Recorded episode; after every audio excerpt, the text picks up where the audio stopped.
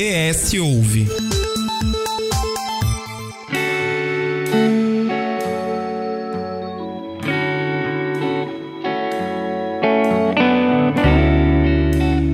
Olá, começa agora mais um episódio do ES Ouve, o podcast semanal do ES Hoje, que vai lá todas as segundas-feiras já no eshoje.com.br. Claro, você pode seguir a gente nas redes sociais pelo ES Hoje. E claro, estamos aqui com o Matheus Passo, seja bem-vindo. Oi, Couto. Oi, pessoal. Hoje a gente vai falar de coisa boa, né, Couto? Dar uma, uma relaxada né, nos últimos temas que a gente tem abordado aqui no podcast. A gente vai falar de música, música capixaba em especial, valorizar um pouco mais a nossa cultura. Então vamos tocar, vamos dar o play aí pra gente embarcar nessa conversa. Seja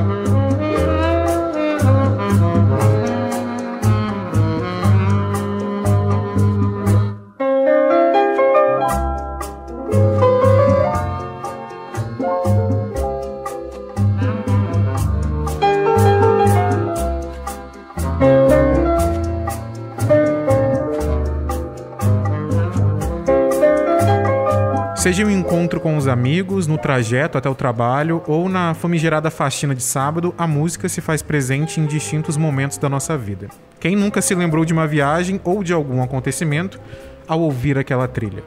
Alguns casais, ou a maioria deles, por exemplo, tem aquela música que simboliza a união, o amor, ou seja, tudo o que ambos têm juntos. Pois bem, em, entre notas, letras e significados, as músicas variam de região para região, ainda mais quando a gente fala de um país como o Brasil, tão rico em cultura. Temos axé no Nordeste, sertanejo no Centro-Oeste e pagode e samba na região Sudeste, para citar alguns. Mas e aqui no Espírito Santo? O que, que compõe e o que, que dá forma a cena musical capixaba. É, alguns nomes são absolutos, como o Macucos, o Casaca, o Manimal. Além desses, de norte a sul, nós temos o Congo, que é uma marca de identidade estratégica no reconhecimento e na produção simbólica do Espírito Santo, inserida em muitos casos em novas produções musicais de artistas que buscam valorizar o nosso estado. E é com esse intuito de valorizar a música capixaba, a sua história, seus sucessos e destaques que nós estamos aqui hoje. Para conversar conosco, o jornalista e assessor de comunicação, escritor e gestor cultural José Roberto Santos Neves, que inclusive está lançando o livro Os Sons da Memória, uma leitura crítica de 40 discos que marcaram época na música do Espírito Santo. José, seja muito bem-vindo. Olá, Matheus. Olá, Eduardo. A todos que nos acompanham no S Hoje. É satisfação participar participar aqui do, do programa, do podcast, ainda mais falando sobre a música do Espírito Santo, né? Acho que nós temos a tradição musical forte e vamos ter muito assunto aqui. Bom, para iniciar a conversa, o que, que dá para a gente definir, conceituar, explicar para os nossos ouvintes é, os principais pontos e épocas da música capixaba? Como é que a gente pode traçar um, uma linha histórica da música capixaba? Então, é interessante a pergunta porque a música brasileira, tal qual a conhecemos hoje, o primeiro registro que se tem de historiadores é da música no Espírito Santo.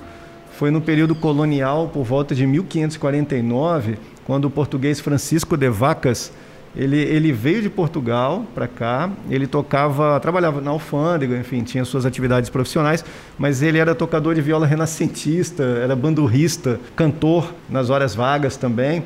Então foi uma espécie de um primeiro boêmio que foi registrado por pesquisadores como Ari Vasconcelos, Luiz Heitor, o Roberto Moura, e aqui no Espírito Santo por Rogério Coimbra. Esse personagem permaneceu por três anos aqui no, em, em Vila Velha, antiga Vila do Espírito Santo, por volta de 1549 e 1552, e depois seguiu para Salvador, e não se ouviu mais falar do Francisco de Vacas. A gente vai fazendo um, um corte histórico até ali no, no, final do século XIX.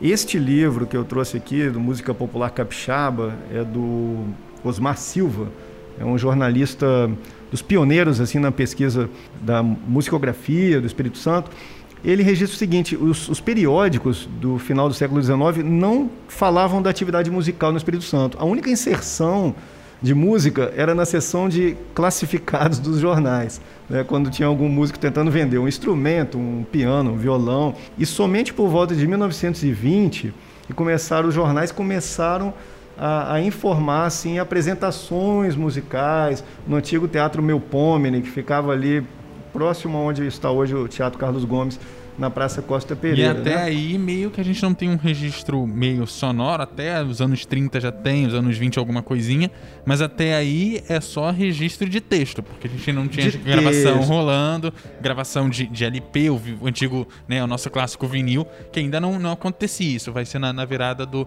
século XIX pro 20 e a- até chegar nos lugares, né? Sim, tem um personagem importante que chega de, de Campos, no Rio de Janeiro, por volta de 1925, que é o Clóvis Cruz. Ele era trombonista, era líder de orquestra, montou eh, praticamente a primeira big band, né, a primeira orquestra sinfônica do Estado. E ele foi diretor da Rádio Espírito Santo, que foi fundada em 1940. Então, veja bem que a fundação da Rádio Espírito Santo teve um papel muito importante na difusão musical, que o Maurício de Oliveira se apresentava nos regionais da Rádio Espírito Santo, Hélio Mendes, vários músicos que vieram a gravar discos a partir da década de 50, 60 e também 70, se destacaram nos regionais e nos programas de auditório da Rádio Espírito Santo.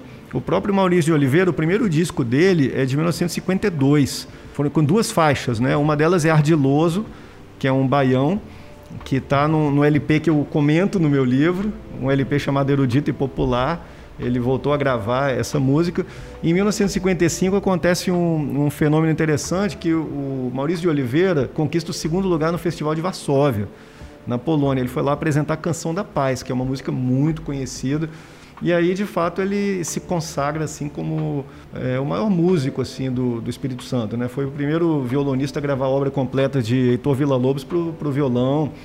Gravou vários discos, obteve reconhecimento internacional e nacional, mas preferiu ficar no Espírito Santo. O Maurício de Oliveira, só uma curiosidade, quando perguntaram para ele se ele ia para França, para Paris, ele falou: Paris tem convenda penha? não. Paris tem, tem Camburi, tem Penedo. Não, então vou ficar em Vitória, vou ficar no Espírito Santo, que é a minha terra. É, Camboriú hoje está um pouco desvalorizada, mas na época devia ser, né, outra coisa. Falando sobre esses personagens e, e por meio deles, né, a gente consegue destacar as principais épocas da música capixaba, né? A gente falou desse, desse artista tão significativo para a história. A gente consegue destacar essas principais épocas onde a música consegue é, ter uma grande ascensão ou um grande destaque né, nacionalmente, internacionalmente e até mesmo dentro das, da nossa região? Pela minha pesquisa, as décadas de 30, 40 e 50 foram aquele período áureo dos, dos clubes, né? O Vitória, Praia Tênis Clube, Saldanha da Gama, o, o Yacht Clube, o Álvares Cabral, que era na Praça Costa Pereira, depois que passou ali para Beira-Mar no ginásio do Álvares, né? Então esses clubes eram os locais onde se apresentavam os conjuntos, o conjunto de Hélio Mendes. Então havia o conjunto de João Virgílio também, os pianistas que eram líderes de, de, de pequenas orquestras, né? E apresentavam muito bailes, era, era música dançante, música para dançar para a alta sociedade.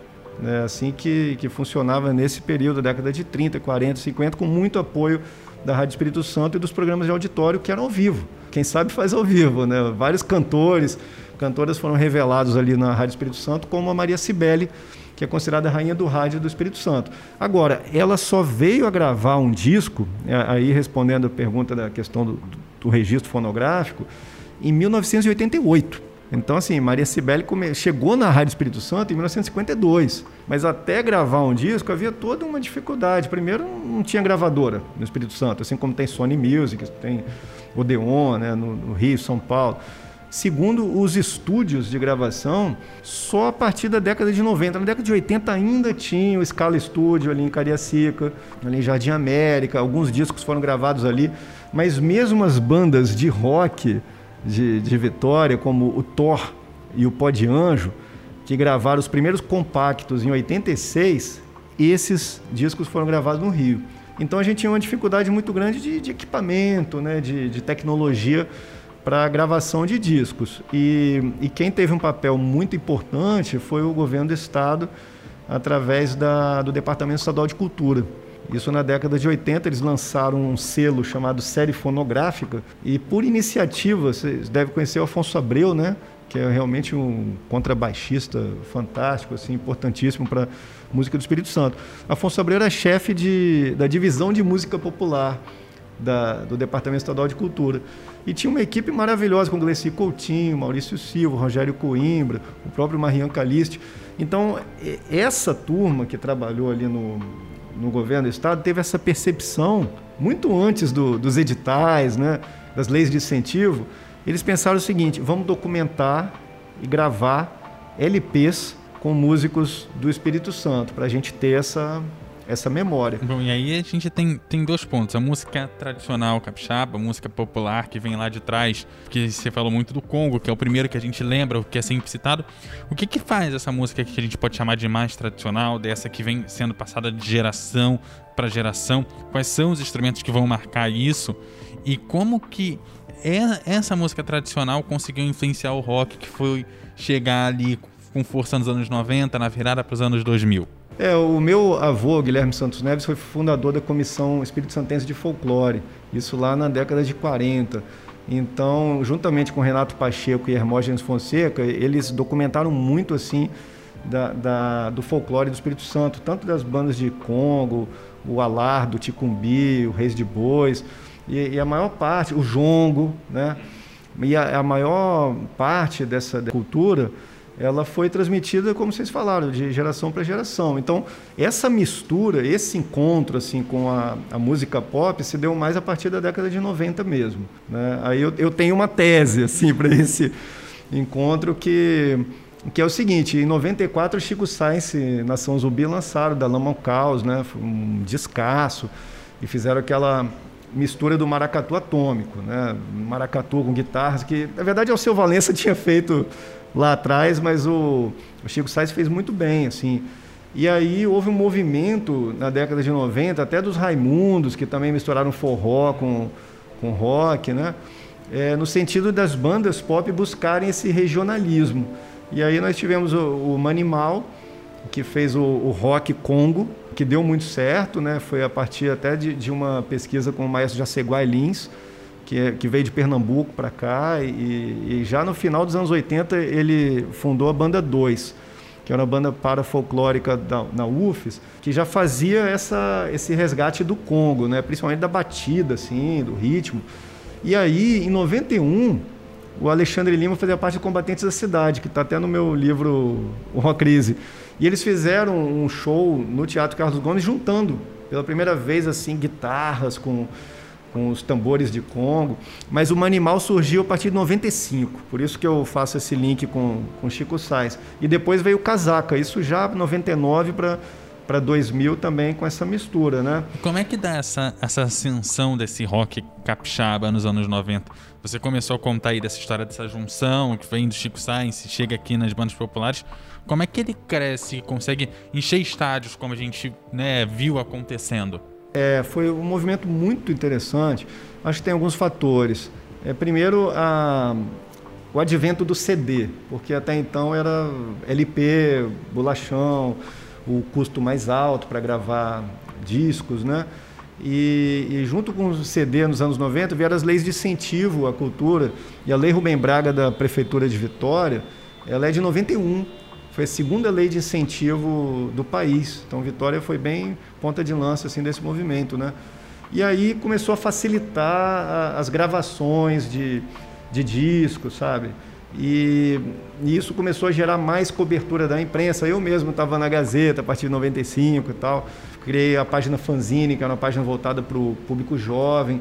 Então isso foi crescendo de tal forma que no final dos anos 90 surgiu o Festival Dia D, né, que foi um divisor de águas, porque o, o dia D na Praça do Papa levava 20 mil pessoas, 15 mil pessoas para acompanhar shows e de bandas autorais. Tem até um episódio engraçado que nos primeiros dias D, Tony Garrido estava no fazendo show com Cidade Negra no ginásio do Álvares e estava vazio.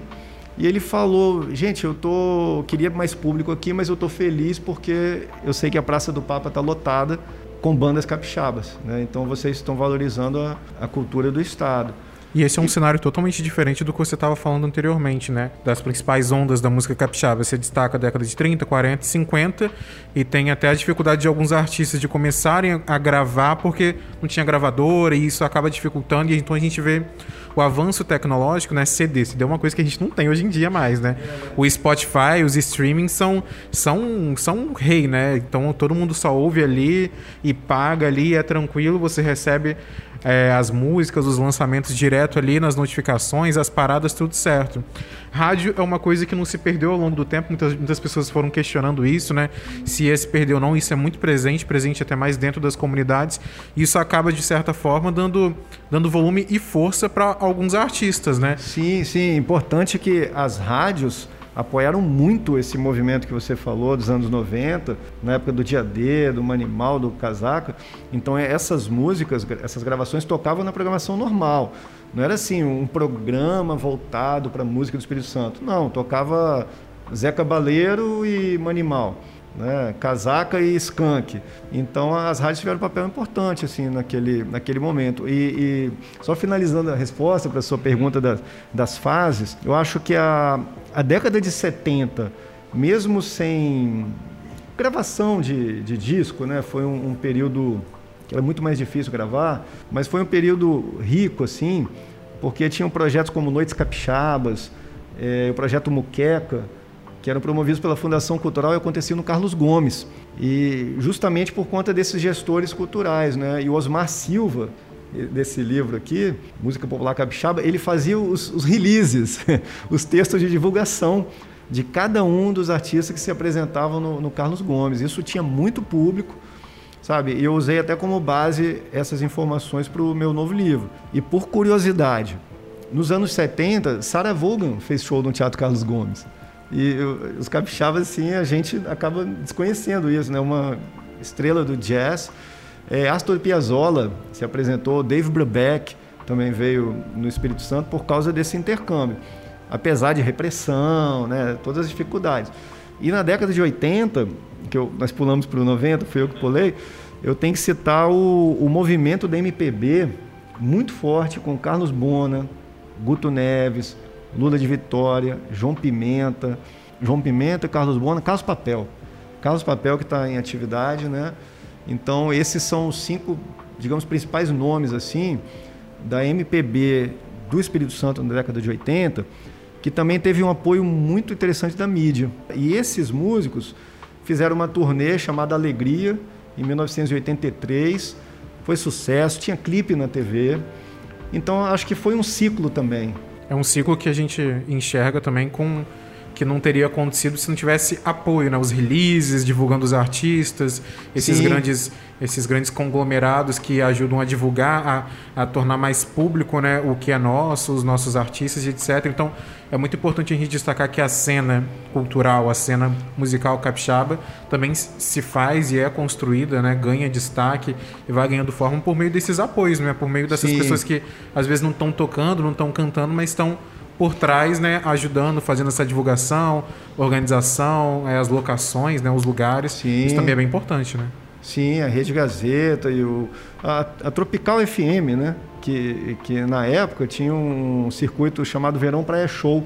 Então as bandas capixabas, principalmente de pop rock, faziam shows no verão, tocando música própria, Jacaraípe, Guarapari, Praia da Costa, tudo com esse apoio maciço da rádio. E eu lembro outro fato importante, é o Carlos Papel, em 85, ele concorreu ao Festival dos Festivais pela TV Globo, com a, valsa Sol da Manhã. E representando o Espírito Santo. Ele não conquistou o primeiro lugar, mas eu mesmo era criança assim na época, então havia uma. Sabe aquela torcida, você vê um, um músico representando o seu estado, e, e, o papel é do Rio, né? Mas ele veio do Rio, já está radicado há muito tempo, abraçou a música do Espírito Santo. Foi um momento assim muito rico da década de 80. E aí a gente avança para contemporaneidade, né? Que é o momento que a gente vive hoje. E aí quando você é, vai vai perpassando esses cenários, a gente fala do apoio do, do, do, apoio, não só cultural das pessoas que estão ali, das emissoras. Qual a importância de coletâneas, festivais e, e todo esse conjunto unido, né, também uhum. com a mídia para divulgação, para realmente conseguir alavancar a música capixaba? Porque o rádio, você falou que veio, mas um dos grandes nomes do rádio só conseguiu gravar um disco nos anos 80. É. O que, que faltava lá atrás para que esses artistas conseguissem efetivamente sair, conseguir gravar um disco, conseguir tem um sucesso para além de Terras Capixabas que não faltou mais para frente nos anos 80, nos anos 90. Sim. É, eu acho que a questão já é mais complexa porque envolve mesmo o, o atraso no desenvolvimento econômico do Espírito Santo. É, se a gente pegar a história do, do Espírito Santo, houve o, o, o, ciclo do café, né, o desenvolvimento da, da, cultura cafeira, lá no final do século XIX, e depois, a partir da década de 60 do, do século XX, houve a instalação de, das grandes indústrias aqui, né, que estão em atividade até hoje. Então, comparado centros como Rio, São Paulo, Minas, mesmo Bahia, é, os nossos vizinhos, o desenvolvimento econômico foi, foi ocorrer de forma lenta. E isso os próprios cientistas, os sociólogos, cientistas políticos reconhecem isso. Então isso dificultou a criação de um mercado consumidor das artes. E até hoje o capixaba vive com essa dificuldade, né? Você vê tantas, tantos talentos, músicos que talentosos, que compõem, têm trabalhos interessantes, mas é, é muito difícil você viver de música, principalmente na música autoral. Aí o músico, né, ele tem que fazer cover, ele tem que fazer o baile, ele tem que fazer outros tipos de jingles, outros trabalhos, né? E isso não é só com a música, também no, no teatro, né, no audiovisual. Aí começa a acontecer o quê? Como circula pouco dinheiro, ocorre uma dependência do poder público. Então aí o, a maior parte dos artistas espera o quê? O edital, do, do governo do estado, as leis de incentivo das prefeituras que são muito irregulares, sabe? Tem lei, tem prefeitura que não lança há anos, né, um, um edital assim. Então existe essa irregularidade na, na circulação da, daquilo que se chama de economia criativa. Na verdade, a gente ouve muito falar em economia criativa, mas acontece muito pouco nesse sentido. Porque para acontecer, tem que ter um convencimento do, do empresariado de que vale a pena investir na cultura do Espírito Santo que isso dá um retorno institucional, dá um retorno de lucro né, para a imagem das empresas. Então, eu acho que passa por aí. A minha leitura, por que, que é, é, é tão difícil assim é, é, a criação de um, de um mercado mesmo consumidor de arte no, no Espírito Santo? Até por essa dificuldade de, de circulação de dinheiro né, econômica, é, os estúdios mas a partir da década de 90 que teve estúdio de gravação aqui, né? Isso desestimula um pouco até mesmo quem às vezes quer consumir ou poderia começar a consumir, a conhecer, né? Esses novos públicos. A gente conhece às vezes muitas pessoas de, que tocam em barzinhos, que tocam naqueles lugares fixos, ou às vezes festivais. A gente tinha antes da pandemia o Viradão de Vitória, que é uma celebração muito grande em relação à cultura capixaba, né? Mesmo com a vinda de artistas de fora é uma celebração cultural de dentro, porque são vários palcos, né?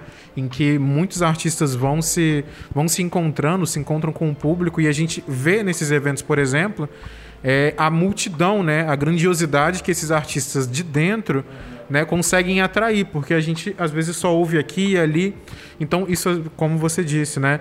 Está construído ao longo da história de certa forma na nossa memória e a gente vai a gente vai começando a pôr isso, né? Vai começando é, é aquilo que a gente está falando também de, de herança, né? A gente tem que passar o que a gente absorve para frente, porque senão a cultura é, morre, né? Mas então, o, se... o capixaba conhece muito pouco a sua história. Né? Eu sou capixaba com orgulho e a gente pode falar isso, fazer essa autocrítica, né? Então o capixaba lê muito pouco os escritores locais. E olha que nós temos Rubem Braga, quer dizer, o pai da crônica brasileira, nasceu em Cachoeiro.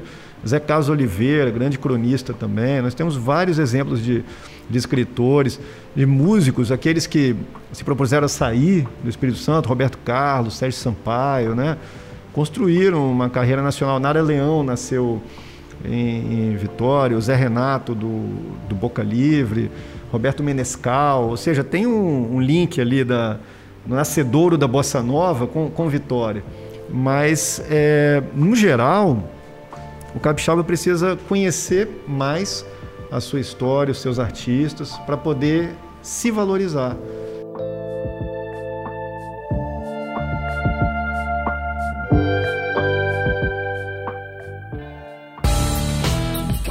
Estamos no Facebook, Twitter e Instagram. Siga lá, arroba S hoje.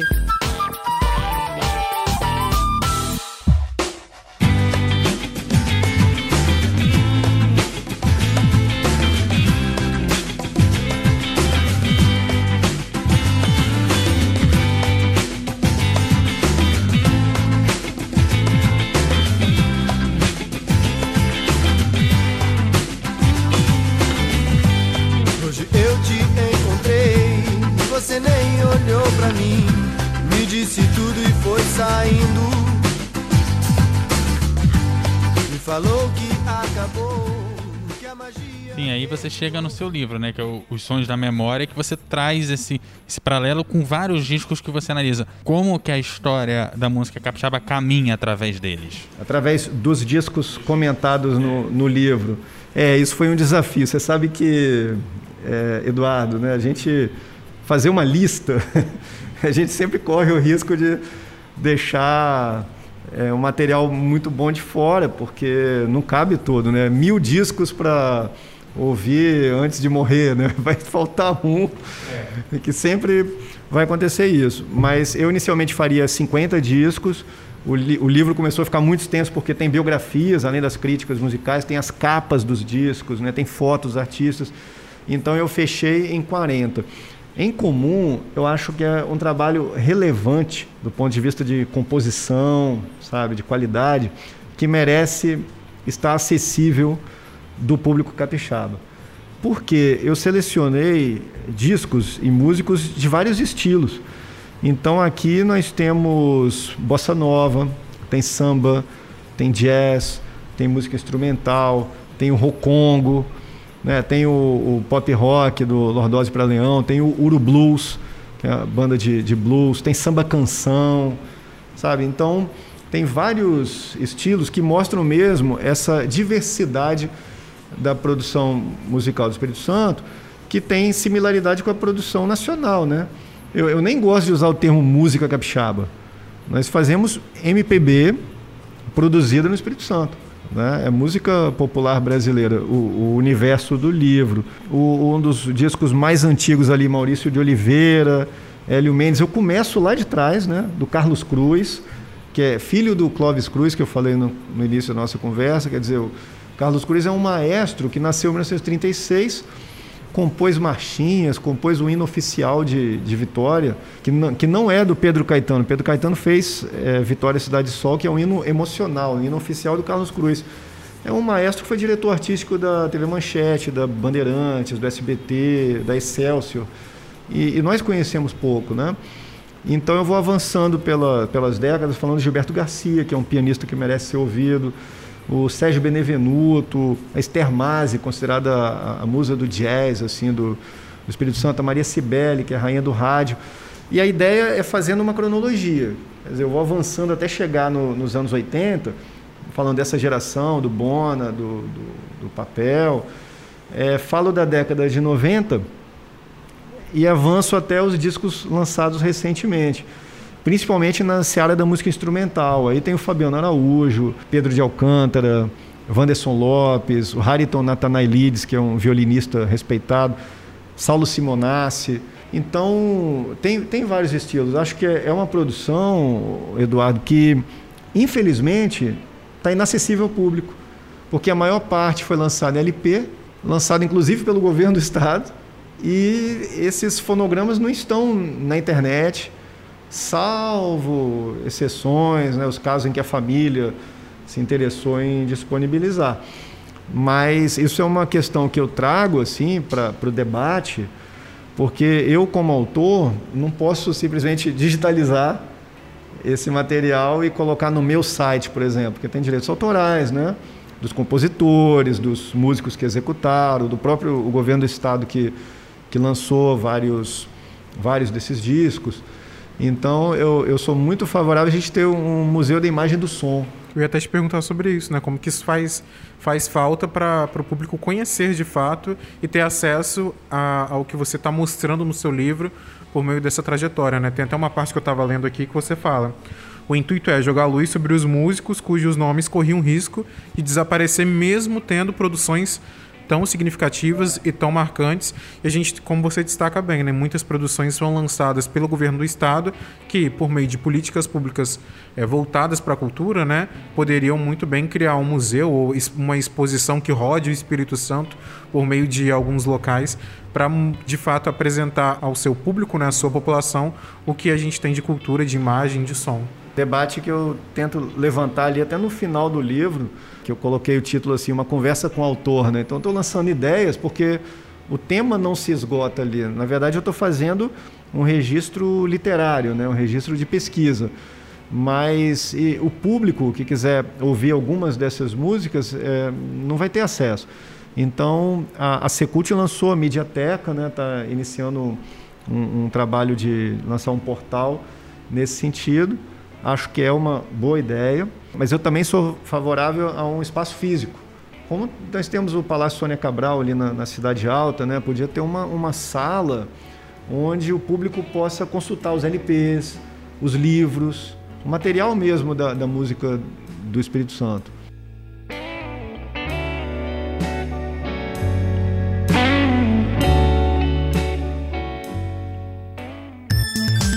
ES Ouve.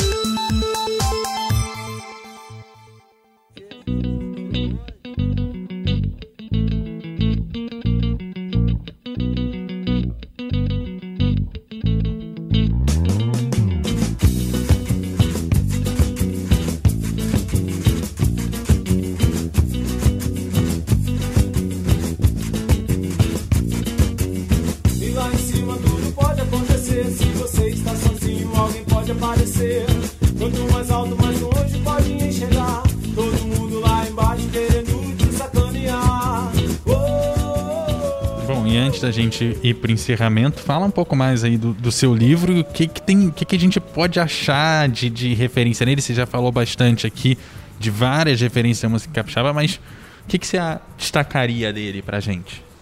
Eu acho que o Maurício de Oliveira é considerado o maior músico do Espírito Santo. Ele tem uma, uma história que se relaciona com a, a música produzida no Estado. Então ele é um nome fundamental, é considerado pescador de sons, porque é de uma família de pescadores.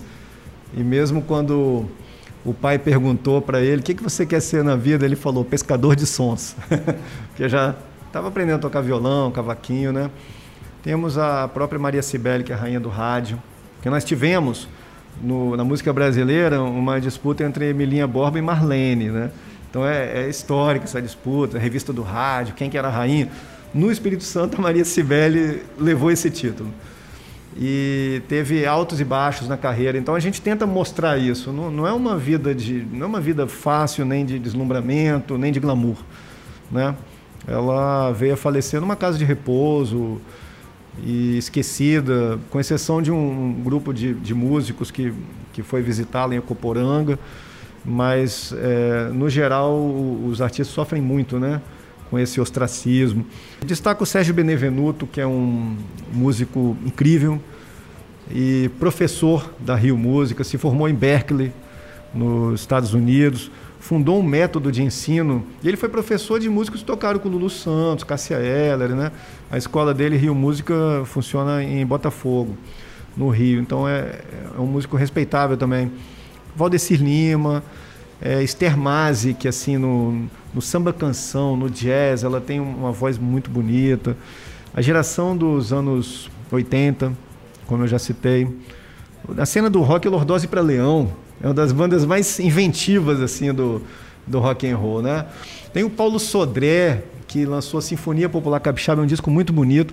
O Fabiano Araújo também. Tem muita gente boa. O Fabiano é, é, um, é diretor da Faculdade de Música do Espírito Santo estudioso da obra de Schoenberg, então ele domina assim o, o meio acadêmico, o meio da gestão também, mas é um compositor de muito bom gosto, principalmente na, nas harmonias. Ele é um excelente pianista, então é, é um disco que eu, eu ouço muito assim. E, então, felizmente, alguns dos discos comentados têm edição em CD e os músicos sendo mais jovens, né, também já colocaram no, no Deezer, nessas, no Spotify e as pessoas vão poder procurar e para poder ouvir. Do Hélio Mendes, só rapidinho, que é, tem que falar, de, é, era considerado um pianeiro, né? porque eram aqueles pianistas que não tinham formação acadêmica, não, não, não, não lia partituras, mas tocava demais. E, e, principalmente o Hélio Mendes se apresentou muito no, nesses bailes, nesses clubes. E ele gravou oito discos na década de 60 para uma gravadora do Rio, que é a Musiplay. Em 1963, ele recebeu um prêmio do Correio da Manhã no Teatro Municipal do Rio, como artista revelação, por conta do disco que ele tinha lançado. E sabe quem estava lá nesse prêmio? Elis Regina, os Cariocas é, Jorge Benjó, Jorge Ben, né? Porque depois que virou Benjó, que estava em começo de carreira. Então Hélio Mendes estava dialogando né, com, com esses músicos. Mas também não alçou uma carreira nacional, porque alguns músicos preferiram ficar no Espírito Santo. Essa decisão de ficar no estado é um efeito contrário dos jovens músicos, artistas capixabas, né? Eles começam aqui e vão tomando, vão querendo espaço para outros lugares, né? Vão querendo ir para os grandes centros, Rio, São Paulo, onde a música acontece de forma mais fácil por conta né, de, de outras questões. Então é, é um efeito ao contrário de, de muitos desses artistas. A gente pode destacar até alguns. A gente tem o Silva, que ganhou uma grande né, repercussão nacional. Né? Então, assim, a gente consegue enxergar que, diferente desses, de muitos desses artistas que você citou, esses acabam querendo, os atuais acabam com- começam aqui nos barzinhos, né, no- nesses locais e, e eles querem tomar uma proporção mais nacional, querem em busca muitas vezes por conta daquilo que você citou, né? O capixaba desvaloriza ou não conhece muito pouco sobre si, sobre a própria cultura, então acaba desconhecendo muito pouco sobre esses artistas e eles eles acabam tendo a necessidade para às vezes sobreviver em questão de, né, de viver de música, tendo que ir para fora, né? Então, você já citou o Silva, que merece estar no segundo volume. O, o próprio Dead Fish, eu cheguei a escrever, eu tenho o texto pronto já sobre Dead Fish, mas acabou não entrando nessa edição por conta da questão do espaço mesmo, dos custos. Então, é, pelo menos 10 artigos de- já estão preparados para um, um- um novo livro, né? E só para antes uma galera te cobrando. Esse Vai, pessoal vai que tá ter fora. sim, o Silva, o Dead Fish, o André Prando, né? Eu, eu, eu também pretendo colocar nessa seleção, porque assim, a, a música é uma história viva, né? A minha proposta inicial, mais importante, Eduardo, é a gente, nesse momento, resgatar aqueles nomes que estão esquecidos. Né? Então, isso realmente eu me propus neste livro, né? E agora que a gente cumprindo já essa primeira missão, eu já fico mais à vontade para falar sobre os contemporâneos. né? E como história viva, né, como até uma expressão que você usa no livro, um mosaico de sons, como algo que vai perpassando e vai, vai se adaptando, construindo ao longo da história, ao longo dos anos, das décadas. A gente falou muito, você citou muitos artistas, falou sobre é, os períodos importantes, quem se destacou, quem preferiu não ganhar uma repercussão, que preferiu ficar aqui no estado mesmo. Do cenário, desse cenário musical, né, aqui no estado, desses artistas, desses personagens muito importantes para nossa cultura, é, eles influenciam nesses artistas que estão chegando agora atualmente, né? A gente citou alguns, então a gente consegue ver uma influência de capixaba para capixaba por meio desses artistas que fizeram a base da música, né? Que, que vai passando pelas ondas, pelos sucessos, pelos destaques, muitas vezes. A gente consegue ver essa influência. Em alguns casos, sim.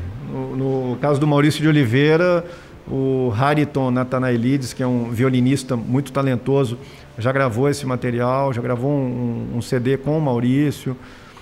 É, o Fabiano Maier, também violonista, também já gravou as canções, composições de Maurício de Oliveira.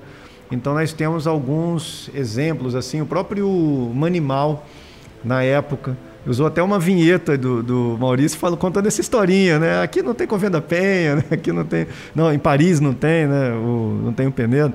Então o Manimal também promoveu esse esse resgate assim. Acho que o Sérgio Benevenuto é um músico que influencia principalmente a geração pop e da geração dos, dos mamíferos, que aliás um, um grupo que eu, eu não falei, mas que é importantíssimo, porque o primeiro grupo musical de contracultura do Estado, primeiro usar é, maquiagem pesada no palco, antes do Kiss e dos Secos e Molhados, né? A gente já tinha em 1968 os mamíferos fazendo essa atuação tropicalista, né? Era simultâneo, contemporâneos da Tropicália. E o Afonso Abreu continua aí, o Marco Antônio Grijó, depois eles fundaram o Afonso Abreu Trio, antes o Quarteto JB.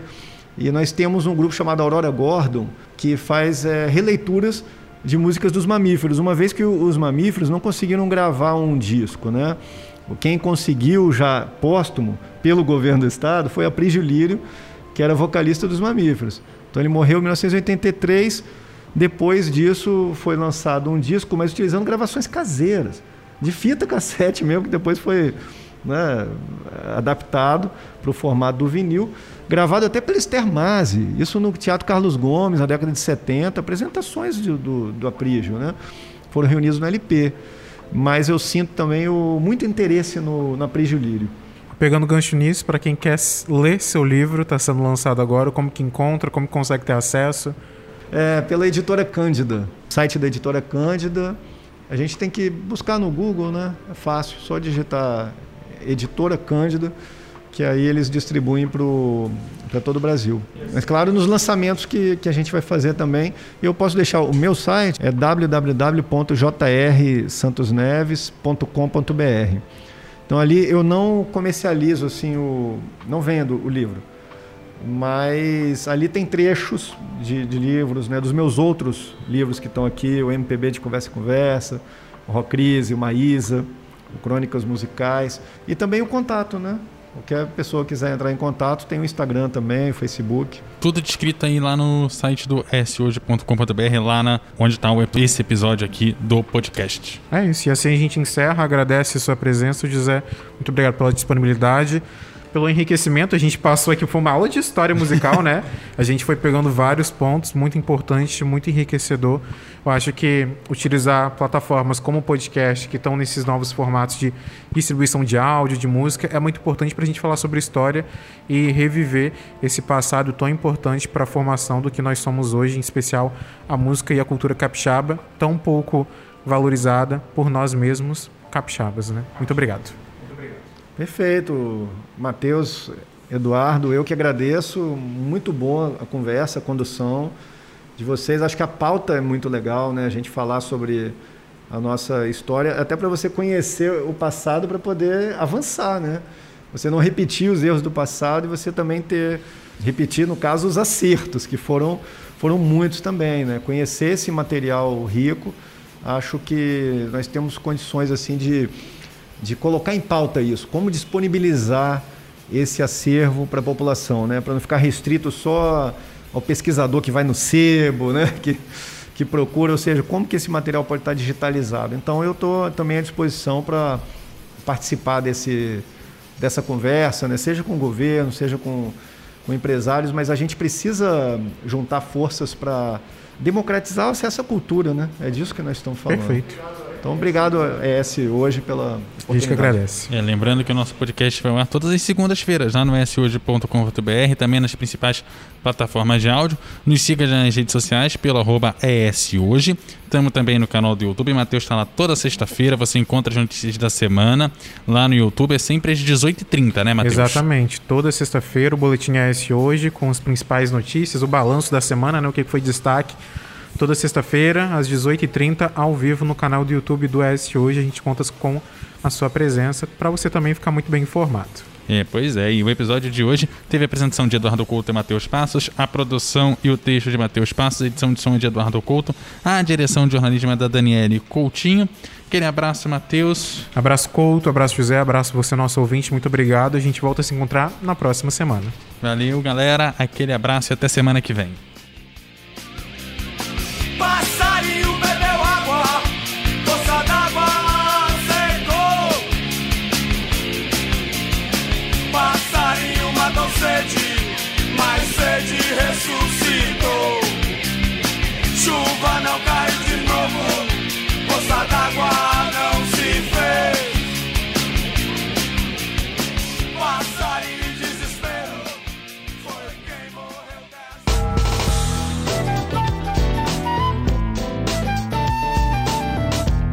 Você encontra o ES Hoje nas redes sociais, arroba ES Hoje, e também no canal do YouTube e no site eshoje.com.br.